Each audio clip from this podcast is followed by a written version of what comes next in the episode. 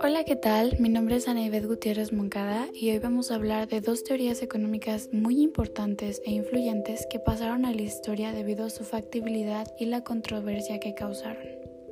Empezaremos nada más y nada menos que con la teoría de Keynes, o mejor conocido como el modelo keynesiano, creado por un muy importante economista de origen inglés nacido en Cambridge en 1883 que se dedicó básicamente toda su carrera a intentar comprender las crisis financieras, en lo que por cierto tuvo mucho éxito. Su nombre fue John Maynard Keynes. Keynes se desenvolvió sobresalientemente en el estudio de las crisis financieras, debido a que vivió durante la crisis de los años 30, o mejor conocida como la Gran Depresión. El primer punto importante de su estudio fue de los problemas agregados, como es el caso de elementos como el empleo, el consumo, el paro y la producción. Mientras los especialistas en esta área pensaban en analizar y solucionar la escasez de recursos que se daba, Keynes en realidad estaba preocupado por el paro y los recursos sobrantes que se producían. La razón de la existencia de estos recursos sobrantes es la falta de demanda. Él decía que el paro, la existencia de trabajadores sobrantes, reflejaría una escasez no de recursos, sino de demanda de los productos que se producen con esos recursos. La solución para él a la demanda que no es suficiente fue el empleo de las políticas económicas en donde el gobierno debe ser el encargado de manejar a la demanda utilizando recursos como la política fiscal, monetaria y cambiaria. Los modelos de Keynes solucionaron muchos problemas económicos con el tiempo, fueron muy efectivos. Muchos de sus seguidores incluso han intentado formalizar dichos modelos de la manera matemática, algo que Keynes nunca apoyó mientras vivió. Y pues bueno, como toda teoría de estudios, los modelos de Keynes han sido criticados también.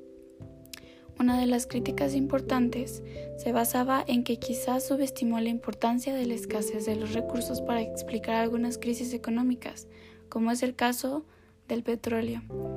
Cabe destacar que Keynes se enfocó en la idea de salvar a las empresas y ayudarlas. También confiaba en que las guerras ayudaban a la economía y que el gobierno debía tener poder total en esta.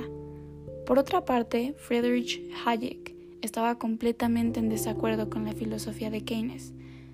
Hayek nació en el seno de la aristocracia austrohúngara menor y desde su infancia siempre estuvo relacionado con la filosofía y la economía. Desde los inicios de su vida universitaria se interesó por debates macroeconómicos y años más tarde dio grandes conferencias no solo de economía. Debido a las crisis de los años 20 y 30, Hayek estuvo trabajando en hallar razones y soluciones, tal como Keynes, y se, se enfocó en los problemas de la oferta se dio cuenta de que durante la recesión los países indujeron más dinero a su economía y que también retuvieron la tasa de interés baja para que hubiera más inversiones y menos ahorro. Por supuesto que esto le pareció un total error. Según Hayek, cuando los inversionistas tenían mucho dinero, intervenían en productos que no eran llamativos para los compradores, lo que causaba que no hubiera ventas y que por ende las empresas quebraran.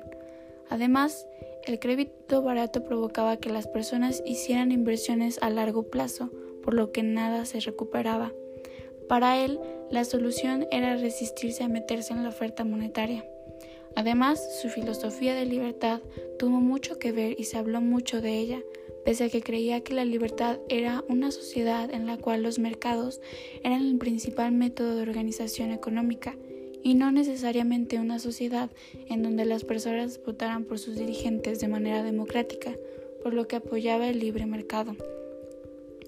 Hayek y Keynes llegaron a debatir por escritos acerca de sus ideales e intentaron llegar a puntos de, de vista similares. Sin embargo, no hubo ningún éxito. No fue hasta después de su muerte que muchas de sus teorías se adoptaron en la economía de muchos países y hasta ahora la economía continúa siguiendo estas ideas.